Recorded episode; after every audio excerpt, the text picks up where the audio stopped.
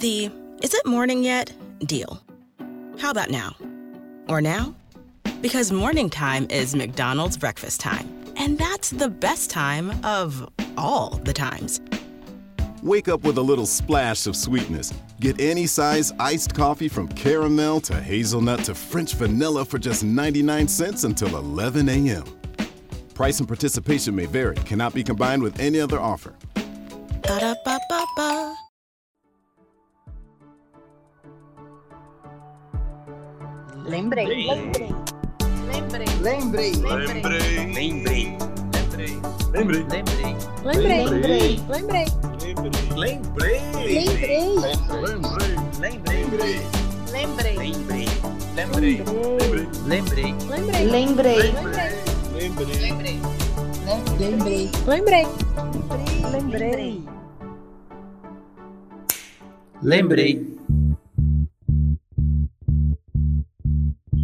Salve mundo! Sejam bem-vindos a mais um podcast Lembrei! Aquele seu baú ou sua coleção ou aquele álbum de figurinhas onde você faz aqui as suas junções das suas memórias, guarda as suas memórias. Estou eu aqui junto com ele, sempre bem acompanhado. Olá, Andrei Cardoso. Fala, tio Dan. Tudo bem? Tudo ótimo! Semana maravilhosa essa. Com certeza. Estamos aqui esfregando as mãos para esse início de algo que nós vamos conversar hoje, né? Tô na contagem regressiva aqui. Nós já falamos sobre isso, é difícil não falar do tema antes de fazer os nossos disparos de memória afetiva. É. As pessoas já leram o título lá, Eu sempre né? estrago, Mas, na verdade, cara, né? A Bom, brincadeira. Vamos, vamos, vamos para as memórias, vai, Vamos. Andrei. Qual é o que dispara você? Pra mim, o que dispara esse episódio é aquela música do Vangelis, que era do filme Carruagens de Fogo. Que obviamente é uma música instrumental e eu não vou conseguir reproduzir aqui, né? Mas é, é mais ou menos assim. Tan, tan, tan, tan, tan, tan. Ah, pensei que você ia sacar Qual o é a violão. música, maestro Zezinho? Eu pensei que você ia sacar o violão aí, ia fazer um dedilhado pra nós, Hum, André. acho que eu não tenho essa habilidade, né?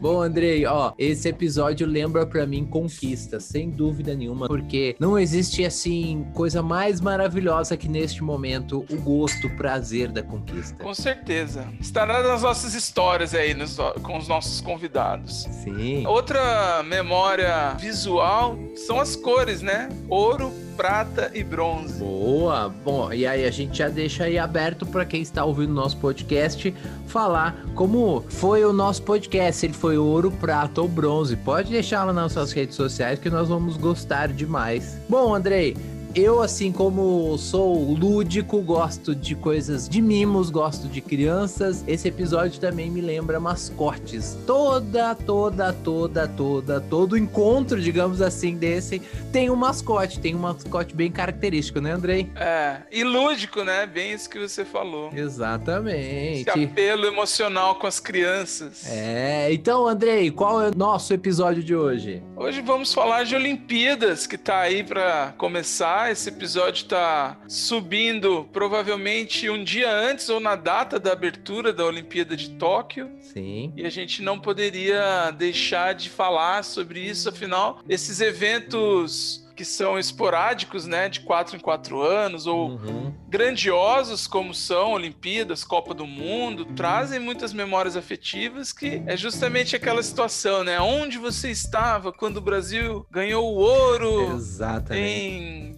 Pequim 2008? Ou com quem você assistiu É. tal jogo, tal coisa, né? É. Andrei, pra gente chamar o próximo, já começar já, né? Vou deixar aqui uma, um comentário que falou essa semana um comentarista chamado Rica Peroni. O Rica, ele falou mais específica da Copa do Mundo, né? Mas eu Uhum. entendi muito sendo esse momento também, porque é o único momento que todas as torcidas se reúnem numa só. Você junta É. o seu amigo corintiano, seu amigo palmeirense, seu amigo e todo mundo torce para uma mesma bandeira, para o mesmo time, por um, um mesmo esporte, entendeu? Você acaba acompanhando esporte que você nunca viu na vida, entendeu? Sim. E até mesmo torcendo, sabendo que em alguns esportes o Brasil não tem condições nem de passar da primeira fase. Você fica torcendo e fica puto da vida quando o cara vai lá e coloca sete na- no, no salto ornamental e você, porra, ela, ela mergulhou pra caramba, olha só que mergulho, né? É, isso é muito bom. Todo mundo fica especialista no esporte, então todo mundo sabe o que, que é um ipom, né, um yukô.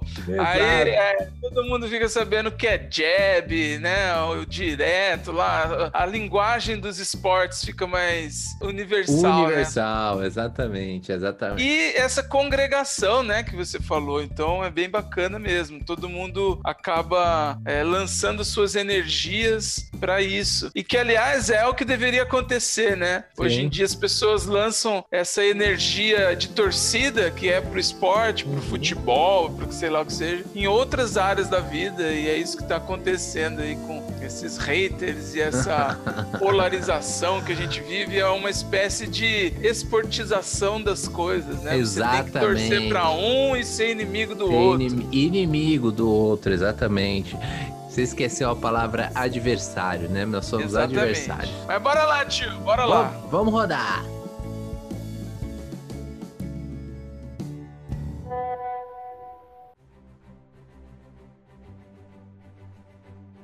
Salve amigos do podcast Lembrei. Aqui quem fala é Paulo Ecata, professor de educação física, treinador de voleibol e um grande apaixonado pelos Jogos Olímpicos. E primeira lembrança sobre Olimpíadas, eu lembro de Barcelona, 92, eu tinha 5 anos. Eu estava na casa dos meus tios, eu, passava as tardes com, na casa dos meus tios.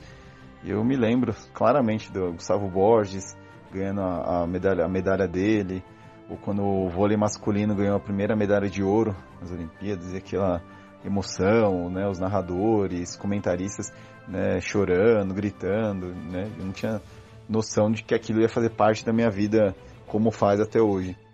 Quando eu entrei na faculdade de educação física, eu ouvia de professores e alguns alunos veteranos que no ano anterior, né, alguns alunos foram para Atenas ser voluntário dos Jogos Olímpicos. E como a próxima Olimpíada ia ser em Pequim, é, eu tinha entrado na faculdade por causa das artes marciais, do Kung Fu, tinha me tornado professor.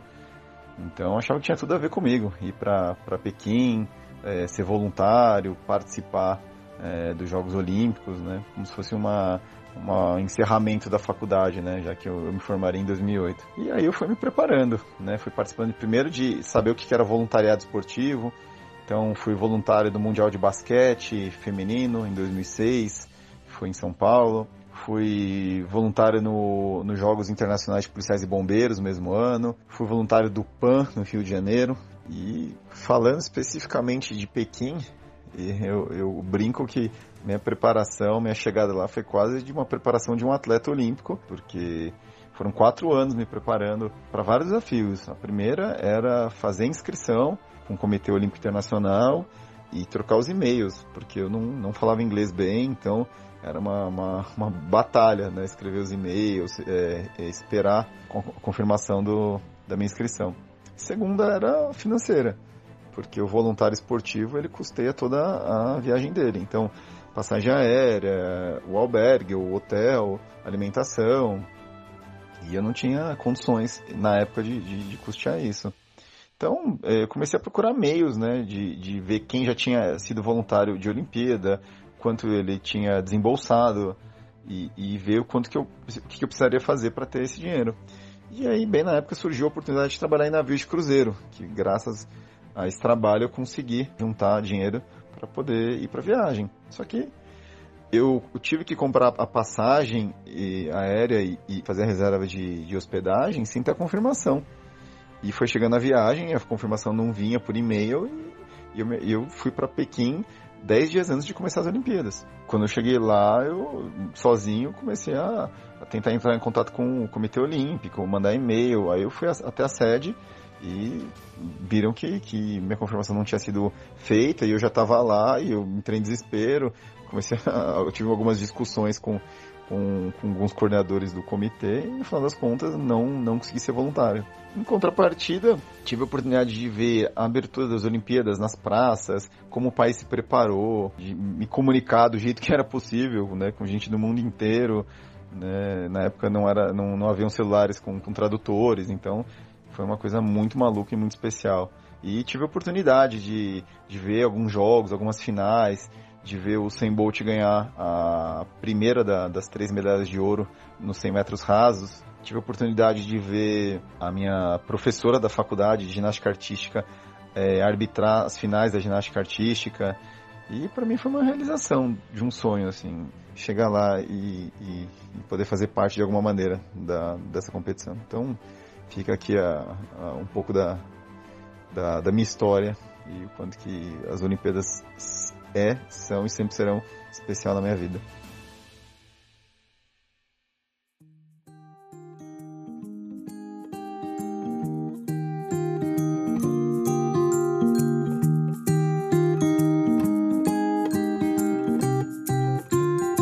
Salve Andrei, salve amigos que escutam o podcast Lembrei. Quero apresentar para vocês ele, um grande amigo, Paulo Ecata. Bom, eu chamo ele de Pica-Pau, porque ele é conhecido no mundo da recreação como Pica-Pau, mas assim, intimamente eu posso chamar ele de Geisha, porque é minha amiga Geisha ele. Pica-Pau, você sabe o cara. piorando. Só piorando. O cara tem um nome tão bacana, poxa. Poxa vida, eu tenho um carinho muito grande por ele, porque trabalhamos juntos muitos momentos e, e assim, hoje em dia a gente se, se trata como amigo, ele vem em casa, a gente troca ideias, inclusive nesse pré-período de Olimpíadas, a gente já falou muito sobre Olimpíada, trocou algumas mensagens, então foi incrível aí. E aí, Uhum. cara, ele colocou aí uma coisa muito bacana no papo dele, né? Que foi a lembrança da primeira Olimpíada dele, que foi em 1992 em Barcelona, né, Andrei? Uhum. E aí, eu quero saber de você, Andrei. Qual foi a sua a memória assim mais antiga de Olimpíada? Conta pra nós. Então, a memória mais antiga que eu tenho, é, eu tinha quatro anos nos Jogos Olímpicos de Los Angeles, em 84. Então, não é uma memória dos jogos em si, mas do clima, do ambiente. Então, eu me lembro muito da parte visual, por exemplo, anúncios da cidade, promoções. Pra mim ficou muito marcante um chaveiro que o meu irmão tinha, que o mascote era uma águia. A gente precisa depois pesquisar aí, tio, o nome dos mascotes pra gente Sim, poder sim. Mas o mascote era uma águia e num- o meu irmão tinha um chaveiro que ele ganhou da Fotótica na época, que, né, nosso programa faz isso. Então, falando de tecnologias, antigamente a gente tinha que revelar as fotos na Fotótica, né? E aí ganhou um chaveirinho e tinha os símbolos olímpicos. A memória construída foi depois com as imagens, né? Em 1984 foi uma Olimpíada muito marcante, que a gente vai falar disso depois com o nosso participante aí, o, o Gustavo, porque ele falou muito da Olimpíada de 84 e ela é cheia de imagens, né? Sim, sim, sim. Eu não tenho essa recordação da época, mas construída depois. A primeira Olimpíada que eu vi, que eu me envolvi, que eu assisti algumas coisas, mas com não com tanto empenho, vamos dizer assim, foi a de 88 em Seul. Então eu me lembro de algumas imagens da abertura. Me lembro muito da música. A música tocava no rádio. A música tema da Olimpíada de 88 Uhum. era uma música em inglês e me lembro do clima em torno disso. Então, a- os jogos eram de madrugada. Eu tinha oito anos. Me lembro de assistir alguns jogos antes de dormir, que era tipo depois da novela, assim, né? Sim, sim. E me lembro muito de um Brasil e Egito que aconteceu no basquete masculino, que eu assisti para ver o Oscar jogar. Então eu me lembro dessas imagens. Tinha o Rolando, que era um pivôzão lá de mais de dois metros, e eu fiquei, falei, como não existe homem desse tamanho? Meu Deus, e tal.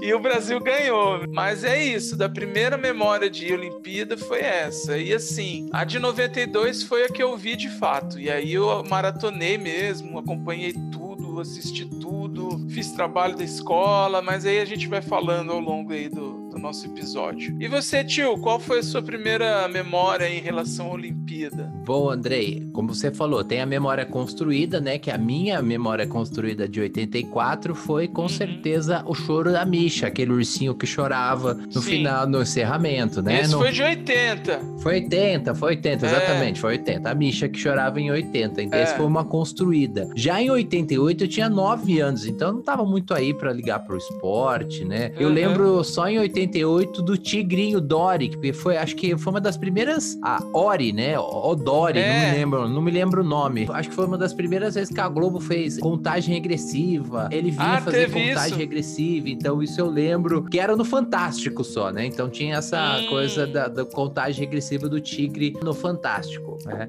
E aí, já em 92, eu tinha 13 anos. Eu tava assim, Uhum. com 13 anos, eu tava no auge do esporte. Então eu queria estar jogando tudo. Eu tava jogando basquete, eu estava jogando futebol, eu estava jogando vôlei. E Uhum. aí eu- assisti muito e acompanhei muito das Olimpíadas de Barcelona de 92, que inclusive foi a que o Paulo Ecata falou, é, na casa da minha avó, que inclusive eu já contei uma, em outros episódios aí, que eu vi o Brasil sendo campeão do vôlei lá na casa da minha avó, então eu me recordo do carinho da avó, de estar muito na avó, né? Por falar em casa de Aham. vó, tá chegando casa de vó, Tá né? chegando, desculpa tá aí, chegando. desculpa aí. Mas mesmo assim, Andrei, em 92 eu tava mais preocupado em jogar do que mesmo em assistir alguma coisa, né? Eu me lembro Uhum. que eu comecei a assistir e acompanhar mesmo foi em Sydney, que foi em 2000. Eu tinha acabado de entrar na faculdade de educação física, então eu tinha mesmo essas memórias assim de acompanhar, de chegar depois na faculdade, comentar como foram os jogos, né? E assim, comentar a performance dos atletas, Isso. foi a primeira vez que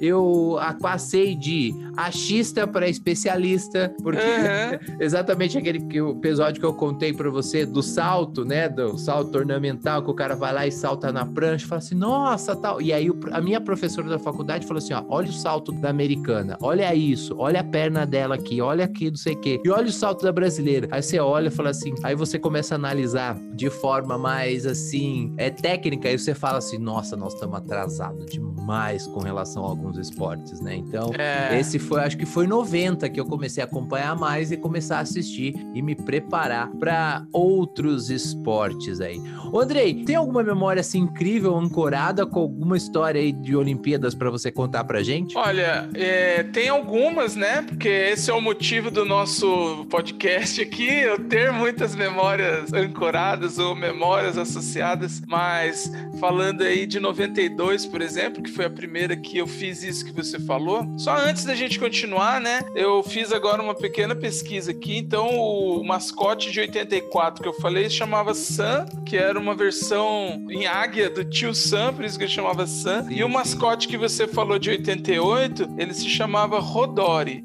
E o Ro era tigre em coreano e Dori é um diminutivo. Então era um tigrinho. Ele tinha uma faixinha na cabeça, faixinha. Tinha uma faixinha, é. E eu me lembro também, aí já emendando o assunto, que eu confundia ele com o tigre dos sucrilhos. Ah. Eu achava que eram. O Tony é o mascote da Olimpíada. Enfim.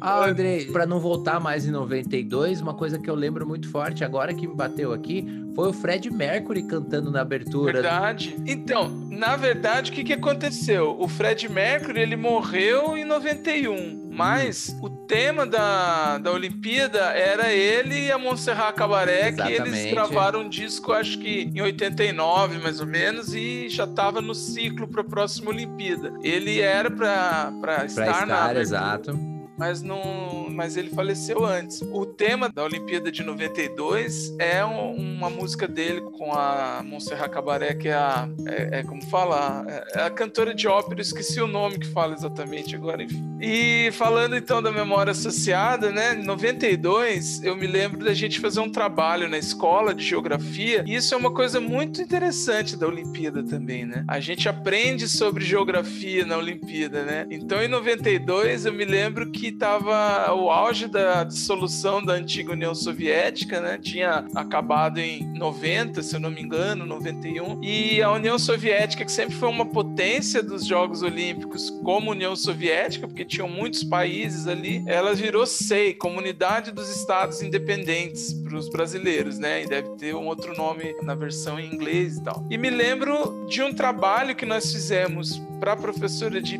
de geografia, ela fez a gente fazer um mapa ligando para até Barcelona. Nós desenhamos um mapa e fizemos um traço vermelho de todos os países que estavam participando das Olimpíadas é, em direção de, da Espanha, né, de Barcelona. Mas tenho várias, tio. Eu, ao longo aqui a gente vai lembrando de outras. Me conta uma sua agora, então. Bom, eu já contei a história do, da medalha de ouro, né? Que o Brasil uhum. ganhou. Eu fiz a festa na casa da vovó. E eu tava passando férias na casa da avó. Certo. E assim, eu sempre fui muito fuçador. E aí eu fucei em cima de um guarda-roupa do quarto, que é onde é o quarto, que é um quarto de visita que eu morava lá. E eu achei uma bola de basquete uhum. Spalding. Aí eu fiquei oh, besta. Por quê? Era a bola da Olimpíada. Imagina uhum. você com 13 anos com uma bola da Olimpíada. E aí eu fui saber a história daquela bola, que era do meu tio, que morava nos Estados Unidos, que ele tinha deixado aquela bola lá. Só que sabe aquela bola que tá largada, que ninguém usa? Tá lá guardada, né? Uhum. Eu fiquei besta, encantado. Assim. A minha avó, ela já faleceu, ela não vai escutar isso, então eu posso falar. Talvez eu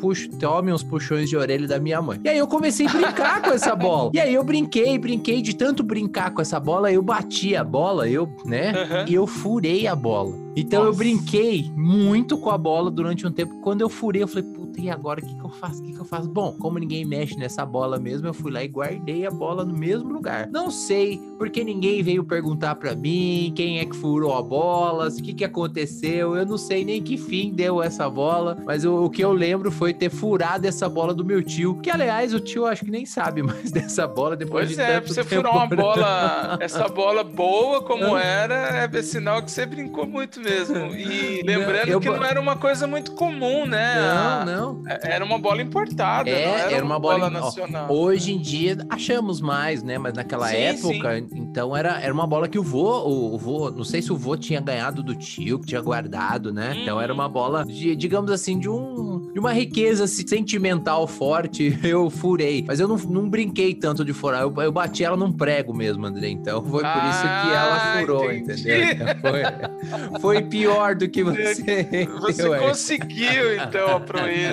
Eu me lembro que eu vi aquelas bolas de vôlei que era da Mikasa, uhum. que era uma marca, acho que japonesa, né? Sim, sim, e sim. E a onda que era, né, em 92, eu tava ali também, gostando de jogar vôlei na natação física, praticando, e a onda era essa, que a gente falava, nossa, aquela bola é assim, assado, sim. deve ter isso e aquilo, era, era diferente, a, tinha um frisson quando a gente falava da, da marca da bola. Oh, exato, exato. Bom, Andrei, pra gente fechar aí, você viu que a história do, do pica-pau aí, não vou chamar uhum. ele de Paulo, porque é pica-pau, pra mim tem jeito. Uhum. Foi assim, deu errado, mas deu certo, né? Uhum. E assim, é, seja em memória agregada ou seja em, me em memória construída, conta uma história aí para nós que tinha tudo para dar certo, mas deu errado, mas deu certo no final. Bom, tem várias, né? Pensar ao longo da vida, como eu já disse aqui num, em outros episódios, na verdade, a nossa vida é feita disso, né? De coisas que a gente quer fazer que não dão certo, é, recalculando rota e seguindo em diante, né? Mas pensar especificamente aí em Olimpíada, a gente vai falar disso depois, mas a minha ida à Olimpíada de 2016 foi algo que eu não planejei. Eu tinha ido na, em jogos da Copa, que também foi parecido. Fui lá, fui sorteado, peguei um pacote de ingressos que era para ir num dia na, na sede, vários jogos na sede. Era caro, não tinha o dinheiro para ir, acabou dando certo no final, mas o da Olimpíada foi algo parecido também. Eu não tinha me programado. Quando eu vi que estava perto, que estava todo mundo se movimentando, eu falei: não, não é possível que eu vou perder a chance. Entrei lá, consegui uns ingressos lá de um dia e tal tal e, e, acabou dando certo. Então foi algo que eu não programei e acabou dando tudo certinho. Ainda trouxe biscoito Globo para casa para. e você, tio? O que que você tentou e não deu certo, depois deu?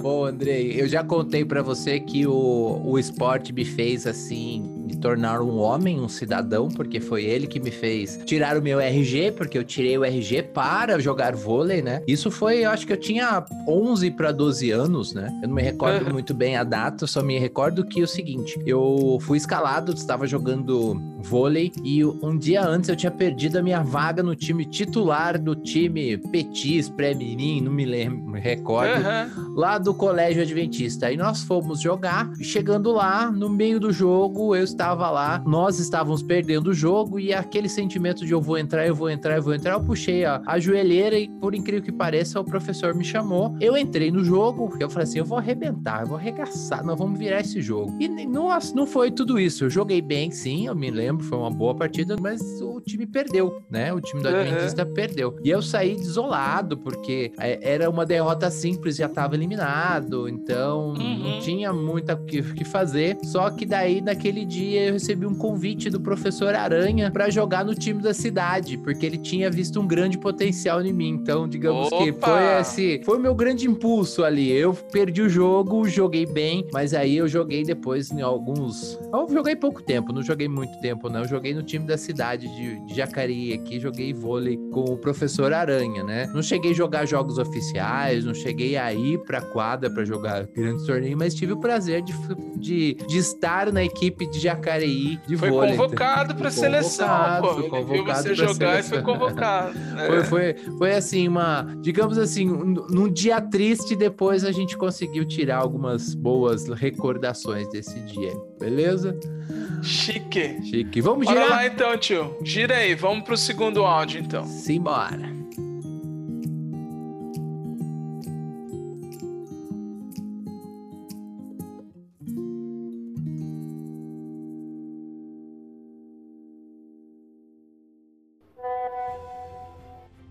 Olá, eu sou o Sérgio Sá e agradeço você que está escutando esse podcast que fala um pouquinho da vida e da memória de todos nós.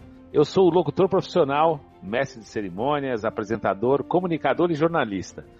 E a grande experiência, a grande memória afetiva que eu tenho sobre a Olimpíada do Rio 2016, a última, foi de ter trabalhado como português announcer, que é, na verdade, o locutor técnico das partidas. A modalidade a que eu fui contratado pelo Comitê Olímpico Internacional foi o handball, masculino e feminino, os dois torneios. Minha memória afetiva começa em abril de 2016, quando um, um colega, que se tornou um grande amigo, é, virou para mim e falou: Sérgio, eu queria que você realizasse o, jogo, o evento teste para os Jogos Olímpicos lá no Rio de Janeiro. Eu virei para ele e falei assim: Mas como? Para quem não sabe, o meu inglês não é um inglês realmente muito bom. E entendo 70, 80% do contexto. Mas a fala, a conversação realmente é um pouco é, truncada. E lá fui eu fazer o evento teste, sabendo que meu inglês era no mínimo claudicante. Realizei o evento teste, o gerente da arena, né, o general manager da arena do futuro, que é onde foi realizado todo o torneio do, do handball masculino e feminino, virou para mim e falou assim: é impressionante como você fala mal inglês e como você não erra em todo o seu trabalho. Durante cinco dias a gente fez um torneio é, misto entre times nacionais e internacionais, um evento como se fosse a Olimpíada valendo um quadrangular e tudo foi exigido ao máximo. Três triple check, ou seja, você fazer três vezes a mesma coisa, é, os ensaios valendo, sem mesmo ter o jogo. E eu desempenhei um papel muito bacana e eles gostaram bastante, apesar do gerente eh, geral achar que eu, o meu inglês não era muito bom, mas eu não errei em nenhuma passagem de toda a parte técnica do jogo. Diante disso, eu voltei para São Paulo com a expectativa de ser selecionado. Mas antes de voltar para São Paulo, eu estava no Recreio dos Bandeirantes, onde foi a nossa hospedagem, e a chefe geral da área de esportes, né, da empresa, que é uma empresa canadense que comanda os esportes, é, a apresentação dos esportes na Olimpíada, virou para mim e falou assim: Congratulations, man. E apresentou a carta onde eu ia ser convocado, ia receber um e-mail para ser contratado para ser português announcer dos Jogos Olímpicos da Rio 2016. Foi a maior emoção da minha vida. Foram 28 dias com a nata do esporte realizando um dos maiores sonhos que todos os locutores, profissionais, todo mundo que trabalha com esporte tem: trabalhar no maior evento esportivo do planeta. Essa é a minha memória afetiva e a grande conquista de uma carreira, de uma vida. É isso. Até mais. Espero que você tenha gostado dessa história. Valeu.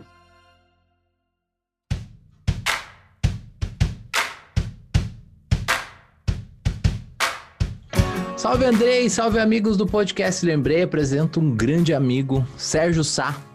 Esse amigo eu fiz online, até hoje trabalhamos juntos na Rádio Shane no campo. Um grande parceiro, um grande incentivador, uma, um cara que eu tenho admiração profunda mesmo pelos trabalhos que ele faz, pela, pela parceria que ele tem. Então, Sérgio Sá, já agradeço de antemão aqui o seu áudio, fico feliz demais de você estar tá aqui nesse podcast aqui, que tem muitas, além de memórias afetivas, tem muito carinho aqui que a gente guarda essas vozes desses amigos aqui. E ele falou de uma conquista, né, de uma conquista é, pessoal, mas a Olimpíada fala muito de conquistas, né, de conquistas olímpicas, né? E aí, você tem alguma história de conquista para dividir com a gente aí, André? Olha, não vou me recordar de uma história bem com começo e meio e fim como a dele, assim, uma conquista profissional, mas pensando em da, na forma como ele falou e, e de como de tudo que aconteceu comigo até aqui, né? Eu diria que tive sim algumas conquistas na vida pessoal, digamos assim. Eu, eu sou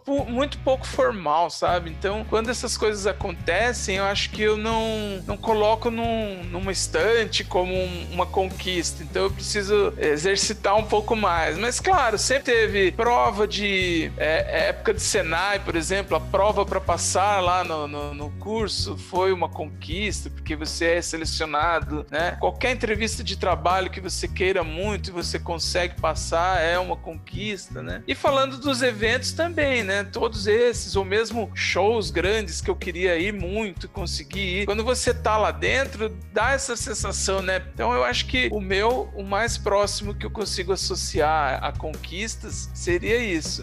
E queria também só dar um detalhe, né? Das duas histórias que a gente teve aí, tivemos casos de amigos reclamando que não falam tão bem o inglês, uhum. mas que conseguiram e chegaram lá mesmo. Então, ó, você que, que se orgulha aí de ter estudado 25 anos aí na escola de inglês, talvez não seja tão importante assim. Ou não, né? Ou a pessoa que não tem um inglês tão bom precisa. Mas enfim, pô, eu achei interessante essa coincidência que os dois reclamaram do inglês aí e chegaram lá. E então, chegaram então vamos lá. lá, gente, ó comunicação não é só saber o verbo to be, né? Vamos nessa.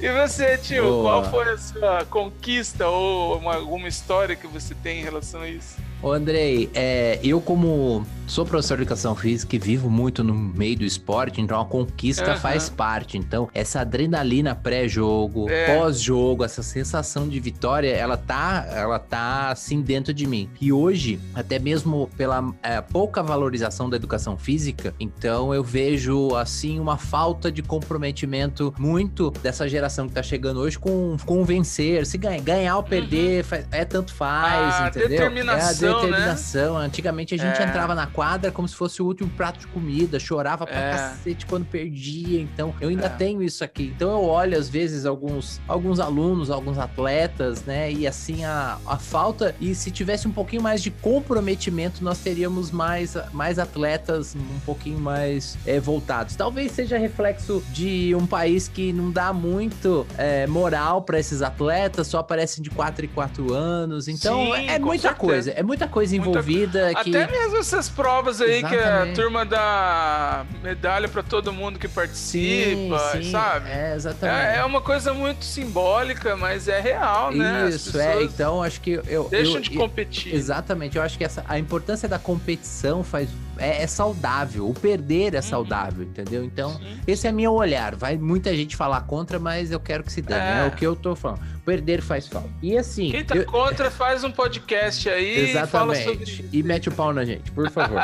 Nós teremos haters. Queremos haters. Haters, haters, haters, haters. Vamos lá. Aí eu tenho várias conquistas. A primeira vez que eu fui campeão como técnico no handball, que eu Ah, que era legal. eu era estagiário ainda do colégio, saí com a escola, fui pra lá. Então teve a Uhum. pri- ó, quando eu conquistei, né, não ganhei, ah, uma vaga pro time da cidade, foi muito bacana essa conquista. Quando Uhum. eu fui jogar é, rugby com os meninos aqui de São José dos Campos e tive o prazer de disputar um campeonato universitário na qual nós ganhamos. Metade do time era de São José, mas que se dane, meu nome tava lá. Pronto. Mas assim, a vitória mais inesquecível da minha vida, esse eu nunca mais vou esquecer. Cada gota de adrenalina que corria no meu, no meu sangue, assim. Quando o Dan tinha apenas 9 anos e jogava o sensacional e internacional campeonato de queimada do Colégio Adventista. E aí estávamos lá naquela correria, naquela adrenalina, de repente eu fui queimado, fiquei pé da vida, fui lá pro morto, né? Porque você queimado, você vai lá pro morto. Quando de repente eu com a bola na mão, o garoto que só tinha um garoto do outro lado, ele escorregou e caiu e eu com a bola na mão tive o prazer de dar a última queimada. E aí eu ficava gritando: "Raça! Raça!" como uma grande conquista. Nesse momento todos os alunos da escola vinham te abraçar, as meninas bonitas vinham mesmo fedendo, chegavam me abraçando. Ah, é, A é- glória! a glória, foi Era- esse o foi a meu. Exato, exatamente, o torneio internacional de queimada do Colégio Adventista. Bom, as inscrições estavam abertas para todas as escolas, todas as classes do mundo. Você aí do Japão, do China, não se inscreveu, o problema nasceu. A inscrição estava É. aberta, então era internacional, é. sim. E você foi campeão mundial, então, é. tá. Exatamente, foi, eu fui campeão mundial de queimada. Mas você falou uma coisa real mesmo, né? A gente tem, é, talvez agora a molecada tenha isso com videogame, não sei, mas é, essa coisa do jogar, né? Trazia muito isso. É, essa coisa épica, né? Da Sim. fazer por onde conseguir aquele resultado e Exato. aquilo acontecer. É toda uma construção, né? sim, é. Também é, psicológica mesmo. Exato. Vai mexendo É. com a sua autoestima, você vai reforçando, trabalhando isso com as Você suas capacidades. Uma é coisa muito bacana, né? Que talvez transfira-se hoje pro videogame, né? Mas assim, Uhum. é, eu como amante do, dos esportes por corpo, da expressão corporal, não vou deixar isso morrer jamais, principalmente quem Sim. tá do meu lado. Vamos lá, Andrei, vamos falar de Vai. atletas. Conta pra mim, atletas inesquecíveis aí da- das Olimpíadas, tem? Tenho, claro. Eu não vou falar dos principais aí, do Phelps, do Usain Bolt, dos grandes aí que a gente sabe e que são de outros países ou, né, mesmo de países que são potências mundiais. Eu acho que o legal da gente pensar nos atletas brasileiros é o que você comentou antes. Aqui, o cara que é um atleta campeão olímpico, ele tem que ser reverenciado pro resto da vida. Ele tinha que ter um salário vitalício pago pelo, pelo sei lá, Ministério do Esporte do Brasil, porque a preparação aqui é muito precária. É, o cara que consegue chegar lá é por puro talento, esforço próprio, às vezes até, sei lá, um, um acidente da natureza. Eu acho, por exemplo, que caras como o Arthur Zanetti, que foi campeão olímpico na- em Londres, ele era favorito antes, então ele confirma isso, é muito louvável, porque é, é muito difícil ter essa pressão de, de ser o atleta favorito para aquela disputa e chegar lá, né? Assim como não foi ouro, mas o Diego Hipólito, que teve várias participações em Olimpíadas como favorito e não conseguiu, né? Todo mundo sabe as histórias, ele já contou, e na última ele conseguiu uma medalha de prata super honrada, é, quando ele já era veterano e não, não tava esperando por isso. Então, ou como a judoca brasileira Rafaela Silva, que passou por um problema na Olimpíada de 2012, odiada pelas redes sociais, essa coisa nojenta, os haters metendo pau, e ela foi lá e ganhou o ouro aqui no Rio em 2016. Então, essas histórias é que fazem a Olimpíada ser tão bacana e a gente gostar tanto. E aí, tio, quais são seus atletas preferidos olímpicos? Vou falar dois e ser muito direto, sem muito. Pra mim. Sem mais o- delongas. Sem mais delongas. Pra mim, o jamaicano mais brasileiro que eu conheço, Bolt. Cara, É inesquecível. Olimpíadas do Brasil, o repórter brasileiro indo fazer uma entrevista com ele, ele atrás do repórter fazendo careta. Jamais será esquecido essa cena, tá? Sim, sim. E por falar em vibração e garra, eu não poderia de- de deixar de falar de um dos ídolos meus no vôlei, que é o Carlão, né? Que o Carlão, até o seu último minuto na quadra, ele era vibração, ele era pulsação em pessoa. Muito bom, verdade, né? verdade. E eh, hoje a gente tem, eh, ainda jogando em quadra, né? Já indo pro final, nós temos o Escadinha, que é também Uhum. quase a mesma posição dele aí, né? São duas referências grandes aí, muito fortes, mas pra mim o Carlão é inesquecível. Cada vibração, cada bola recuperada, então não tem muito o que falar, É beleza? verdade. É. É verdade. Andrei, conta pra nós. É, eu sei que tem, você já tá fazendo os preparativos aí pra Olimpíada, mas o quanto a Olimpíada mexe com você? Eu já tô no preparativo, tô ajustando o fuso horário. Eu ando ficando acordado à noite, dormindo de dia pra poder assistir a Olimpíada. Mas é, infelizmente eu não tenho esse privilégio, não vou poder assistir todos os dias, né? Mas tenho aí alguns dias de folga, digamos assim, que eu consigo encaixar. Mas a Olimpíada mexe comigo dessa forma, como a gente já falou do esporte lá atrás. Ela resgata o menino, né? Ela resgata aquele menino lá que gostava, que ficou assistindo o jogo de basquete pra ver o Oscar, ou que achava que o, o tigre da Olimpíada era dos sucrilhos, entendeu? Que se encantou com a abertura da Olimpíada de Barcelona e descobriu países novos, novas referências. Então é esse menino que desperta, né? E aí, como diz o Machado de Assis no livro dele, né? O, o menino é pai do homem. Então, sempre digo Copa do Mundo, e às vezes brincam comigo, ah, você tá assistindo o jogo da Copa de 2002? Tô tentando resgatar o menino lá que tava adormecido. Exato. Então, de quatro em quatro anos, a Olimpíada vem e, e me traz essa sensação de, de conexão com tudo isso, né? Com isso que a gente já falou, da, da determinação, do sentimento de grandeza que aquilo traz, né? Do, de, de conquista. Por mais que eu não tenha sido atleta ou né, nem chegado perto disso, mas todo mundo que já disputou um amarelinha, sei lá, é, já sentiu isso, né? Então é, é mais ou menos isso. E você, tio, qual é o espírito olímpico É, te An- invade? Andrei, é, eu não vou.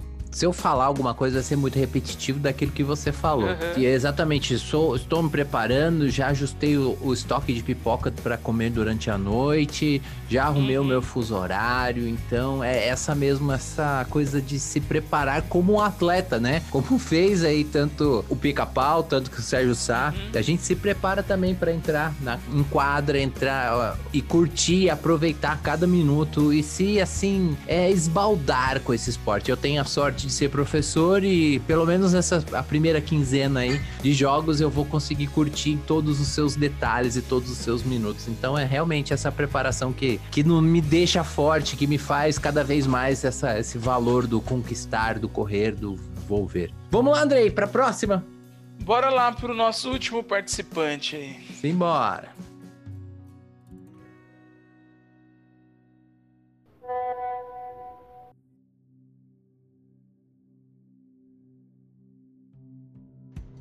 Antes de mais nada, queria agradecer o convite, a oportunidade de poder estar falando sobre esse tema que eu sou apaixonado, Jogos Olímpicos. Meu nome é Gustavo, 47 anos, sou daqui de Santa Branca. Minha primeira memória afetiva sobre Jogos Olímpicos é a do ursinho Misha chorando aquilo feito de, de um painel, né, de um mosaico humano, né, no encerramento das Olimpíadas de Moscou. Aquilo achei tão bacana, tão bonito. Mas eu acho que essa imagem eu não tenho de 1980. Eu devo ter visto provavelmente em 1984, chegando próximo das Olimpíadas de Los Angeles, que é a minha primeira lembrança de Jogos Olímpicos. São os primeiros jogos que eu assisti, que eu acompanhei de alguma forma. Eu tinha 10 anos na época.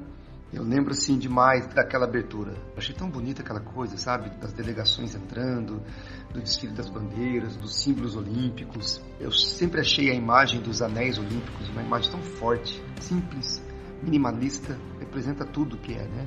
São, são anéis, são, né? são alianças entre nações, isso é bonito demais, né? Ali, pelo menos uma daquelas cores está em uma das bandeiras do mundo inteiro. A ideia é essa, né? Mas eu lembro demais, por exemplo, da música do John Williams como tema olímpico, aquela música sensacional.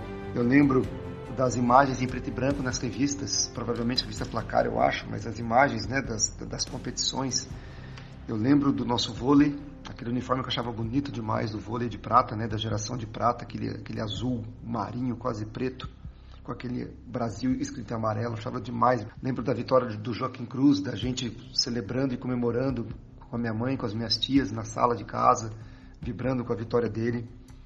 Eu lembro da Gabriele Andersen, né, da, da maratonista suíça lá, que chegou toda torta, né, e esse, esse símbolo dela chegar toda torta representa muito para mim o que, o que são os Jogos Olímpicos, né, que é a questão do o importante é competir e ela foi até o seu limite, foi até o seu último suspiro né, de, de, de força física para completar aquela maratona. Eu lembro também do, do encerramento daquelas Olimpíadas, do cara voando, assim, um astronauta, não lembro o que era exatamente, mas um cara voando no meio do Estádio Olímpico, assim, de Los Angeles, né, do, do Coliseu de Los Angeles.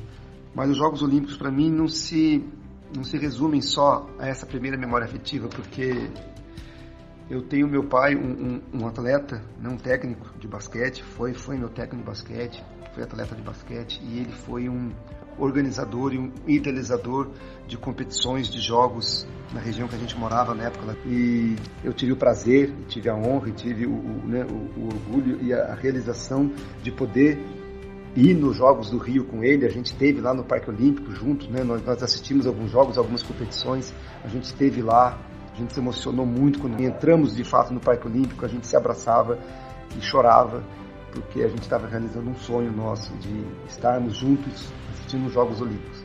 E esse ano meu pai faleceu, né, vítima de um câncer. Vai ser a primeira Olimpíada que eu não vou assistir com ele, que eu não vou estar com ele. E por ironia ou por, por prêmio, não sei, vamos ver como é que vai ser no dia, mas a abertura da Olimpíada de Tóquio é justamente no dia que seria o dia do aniversário dele, né, no dia 23 de julho. Então, essa abertura de Tóquio vai ser muito emocionante para mim. E Jogos Olímpicos para mim sempre a partir de agora sempre serão isso, né? Serão, serão os jogos da minha vida com meu pai. Obrigado pela oportunidade de contar um pouco a minha história sobre os Jogos Olímpicos e que tenhamos excelentes jogos agora em Tóquio.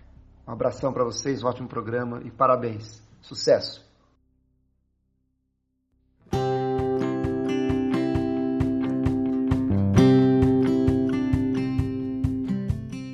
Bom, tio Dan e amigos do podcast Lembrei, esse é o Gustavo Teixeira, um amigo querido aqui, mas ele não podia estar de fora desse episódio porque ele é um grande amigo com quem eu converso muito sobre esportes, então tanto de futebol quanto é, esportes em geral, sempre faz parte das nossas conversas. E ele é um amante do basquetebol, né? Ele, como disse aí, jogou, né?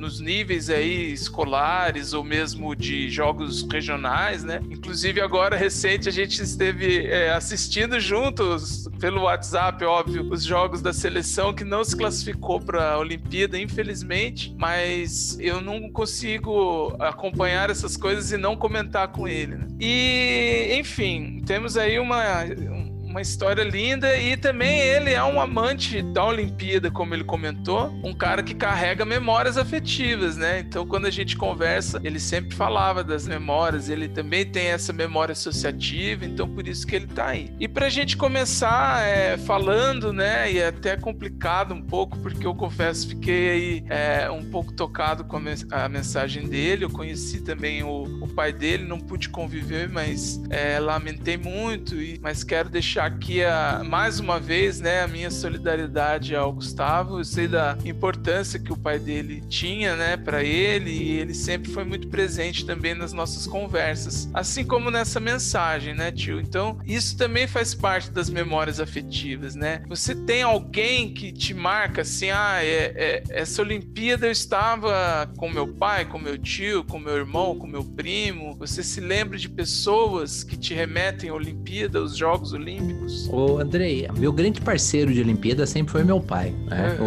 O- não só parceiro, mas como comentarista de todos esses do- dos esportes, de estar junto, de bater papo. Então, o pai tem uma, uma função muito forte, principalmente nessa minha entrada pro esporte. Meu pai não era, não, assim, nunca foi voltado no clube que ele trabalhava diretamente, ele era do- da área social, mas assim, a grande responsabilidade de eu ser um amante do esporte é ele, porque ele que me introduziu em todos esses esportes e ser amante das Olimpíadas como ele é. Ele também curte, aproveita, vai assistir, eu tenho certeza que ele vai varar a madrugada assistindo, né? Hoje um pouquinho ele vai dormir mais dormido que assistir, mas tudo bem desse ano. Mas, Andrei, quando você fala em parceiro, não tem como não falar da Vânia, né? Porque Aham. eu vou falar pra você, tá muito forte ainda, né? A, a memória da última Olimpíada, que eu não fui na Sim. Olimpíada, eu fui pra Para-Olimpíada, não consegui Ah, ir tá. pras Olimpíadas, porque na última hora eu falei assim, eu preciso de qualquer jeito e, e fui, e até mesmo o lugar que eu trabalhava, a- o clube que eu trabalhava me liberou, então a Vânia mesmo sem, digamos assim, sem ter muita afinidade pro esporte, sem mesmo gostar do esporte, ela foi e topou comigo. E assim, pra quem não tem afinidade com o esporte, assistir um jogo de futebol já se espanta, mas quem vai assistir um futebol de sete já acha totalmente estranho, né? É, que vai é assistir diferente. uma corrida com pessoas paraplégicas. Então, até entender o esporte normal, beleza, mas agora o esporte paralímpico já tem os seus ajustes, os seus, as suas diferenças, as suas peculiaridades. E ela tava sempre ali do meu lado, e eu vibrando, e eu curtindo aquele momento, assim, e ela sempre do meu lado ali. Eu tenho certeza que ela não entendeu 98% de todos os esportes que a gente assistiu, mas ela tava sempre ali, curtindo, vivendo, estando perto, estando do lado, sendo aquele parceiro, aquele ombro, porque você sabe, né, Andrei, no- você que foi para as Olimpíadas no, no Rio 16, a gente se acaba. É, É, assistir então, de tudo, né, Andrei? Então a gente não perde um minuto, a gente quer assistir a- desde a entrada dos atletas pisando. Se é assim já na televisão, imagina presencialmente, né, André? Então acho que para mim a grande parceira de todas essas horas, sem dúvida, é a Vânia. E para você, Andrei, quem que é o grande parceiro? Olha, essa memória afetiva que você e o Gustavo têm do seu pai, eu tenho do meu em relação à Copa do Mundo, né? Em Olimpíada, eu confesso que não tenho é, nenhuma companhia desse tipo de estarmos juntos, mas tenho várias, né? A gente vive a Olimpíada e eu me lembro muito de amigos, assim, né? Da época. Então, alguns amigos lá do, da adolescência, né? Da, da Olimpíada de 96, quando eu era adolescente, ou mesmo de 2000, é, remete a esses amigos que estavam mais presentes na minha vida. Mas essa coisa mais forte mesmo de presença, de ah, eu preciso falar disso porque ele também tá vendo e tal, é, não tenho. E, é- e talvez aí, por ironia do destino, hoje, os amigos que eu tenho essa referência seja você e o Gustavo, que também é alguém que eu até conversei sobre isso, né? Como é que tava aí a- a- os preparativos dele para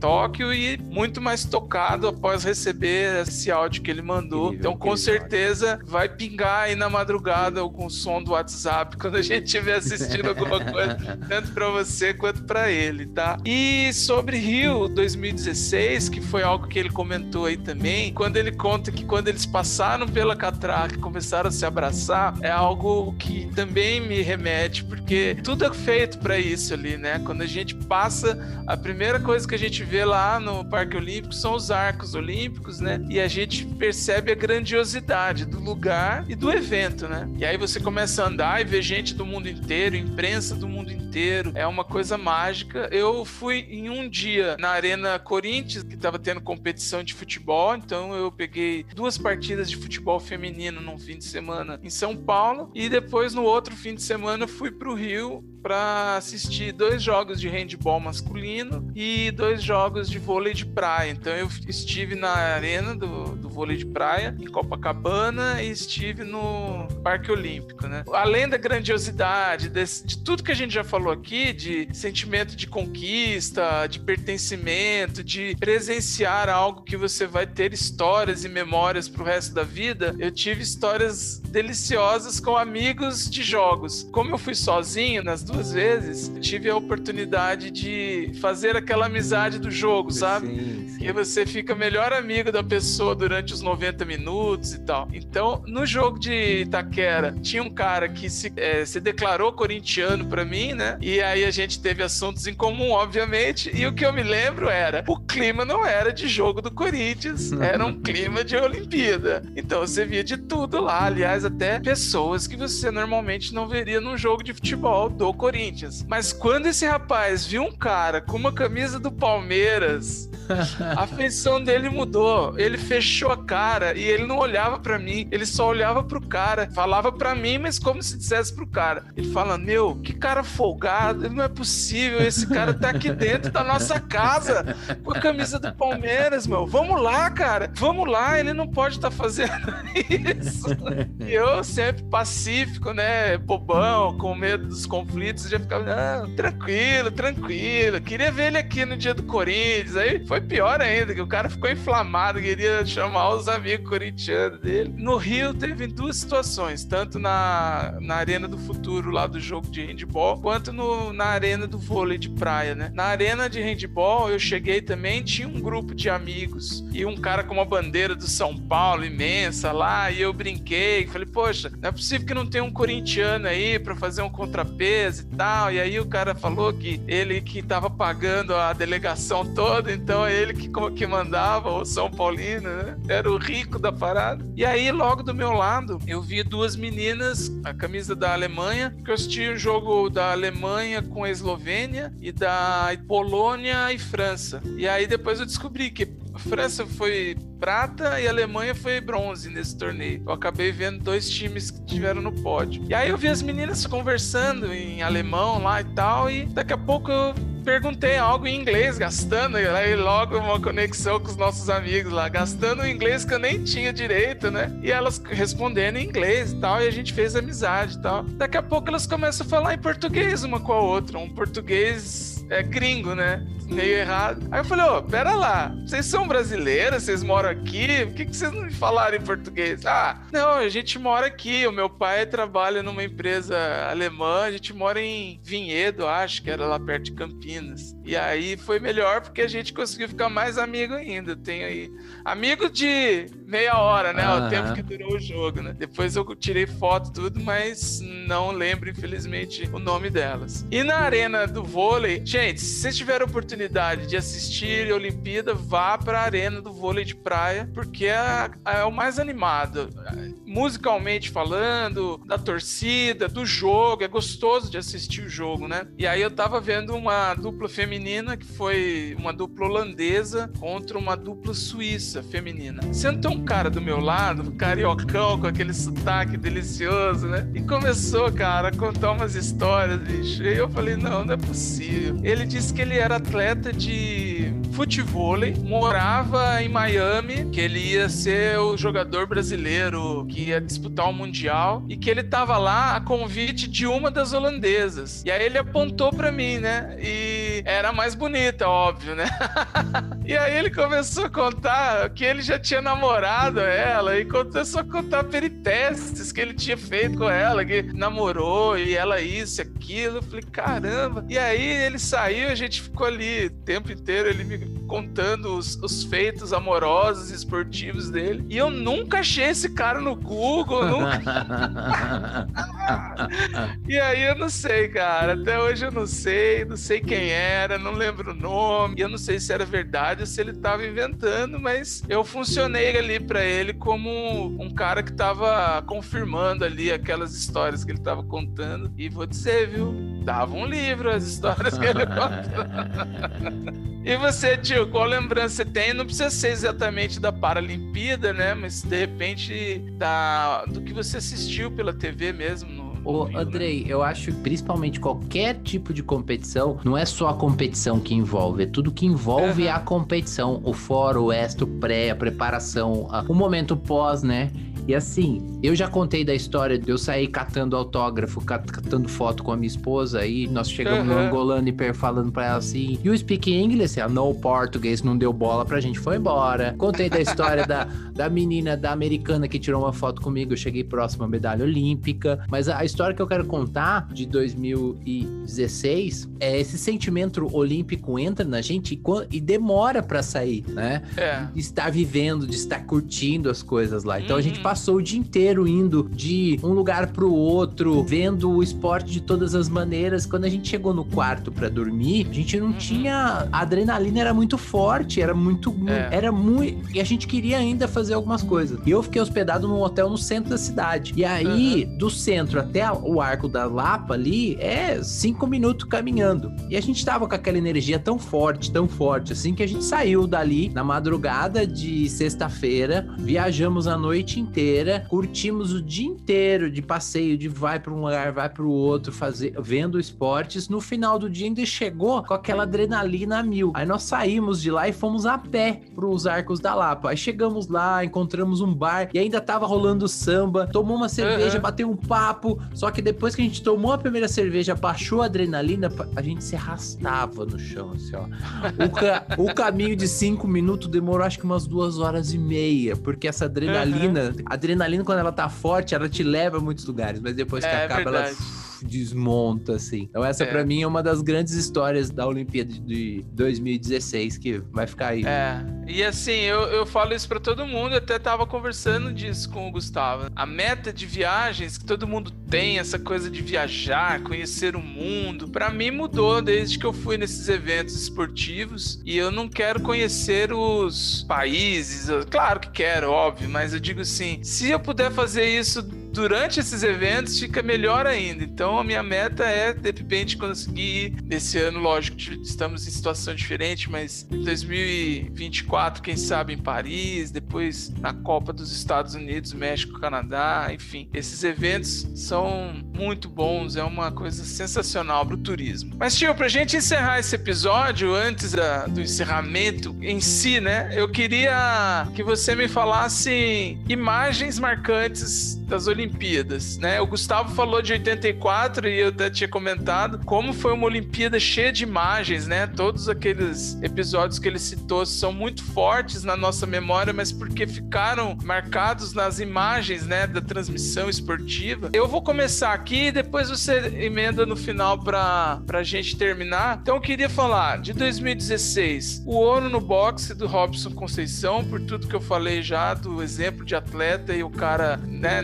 ser campeão olímpico no Brasil, ele tem que ter um busto em cada cidade. 2012, o Arthur Zanetti, como eu comentei também anteriormente. 2008, Malra Image, o ouro no salto em distância, que eu falei no episódio de esporte porque eu me lembro exatamente como foi. 2004, não foi uma conquista, mas aquele caso do, do Vanderlei Cordeiro de Lima, que o turista babaca lá, sei lá, padre, sei lá o, que, padre invadiu foi. a pista, ele tava liderando a prova, depois daquilo foi ladeira abaixo, ele se desconcentrou, acabou perdendo a liderança, mas ficou com a medalha de bronze. Em 2000 também por memória associativa, a derrota do futebol para Camarões, porque foi um dia que eu uma madrugada no caso que eu fiquei puto. O Brasil tava com dois jogadores a mais, Ronaldinho Gaúcho e Alex no time do professor do Luxemburgo, e eu tinha passado aquela noite maratonando, esperando o futebol chegar, e foi uma decepção. 96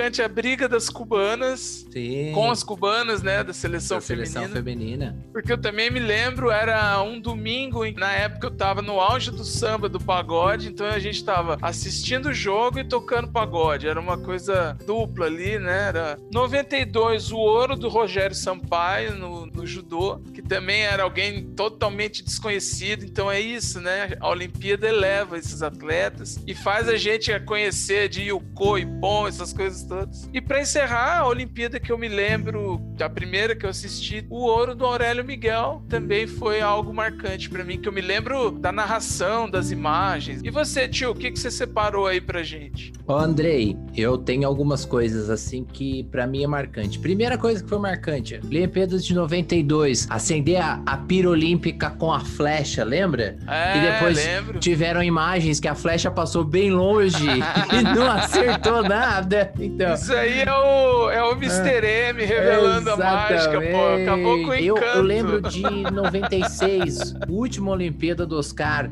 o, o- o time americano fazendo uma, eh, fazendo uma roda, batendo palma pra ele, ele incrível. Sim. Aliás, ele e a Marta, né, são os os, os únicos atletas brasileiros que estão lá no museu do, do basquete nos Estados Unidos. Então esse foi- essa Uhum. cena foi incrível, né? Eu lembro também, não, eu não lembro da situação, mas eu lembro muito do pós, do doping do Ben Johnson em 88. Ah, eu lembro do falatório, como é que foi. Eu lembro da discussão, não lembro nem como é que ele correu, como, como ele chegou, como ele chegou. Eu lembro, dele muito- correndo, era uma imagem Sim. forte, assim, um Sim. cara imenso, assim, um, eu, eu- era bem... É. a- aquela imagem do atleta, né? Aham. Era uma coisa impressionante você ver os movimentos daquele atleta, né? Que a Olimpíada proporciona pra gente, né? É, Eu lembro do, do falatório, da, da conversa após na escola, né? De falar Ah, virou sobre Não, não, não é, não é que virou piada. Principalmente lá no, no Adventista, onde eu estudava, Ah, se falava o uso, por que, que você não pode usar Ah, anabolizante, entendi, por que, que não entendi, pode usar essas coisas. Então virou termo de roda de conversa, principalmente das aulas de educação física. A né? piada que eu falo é que eu lembro de um rapaz,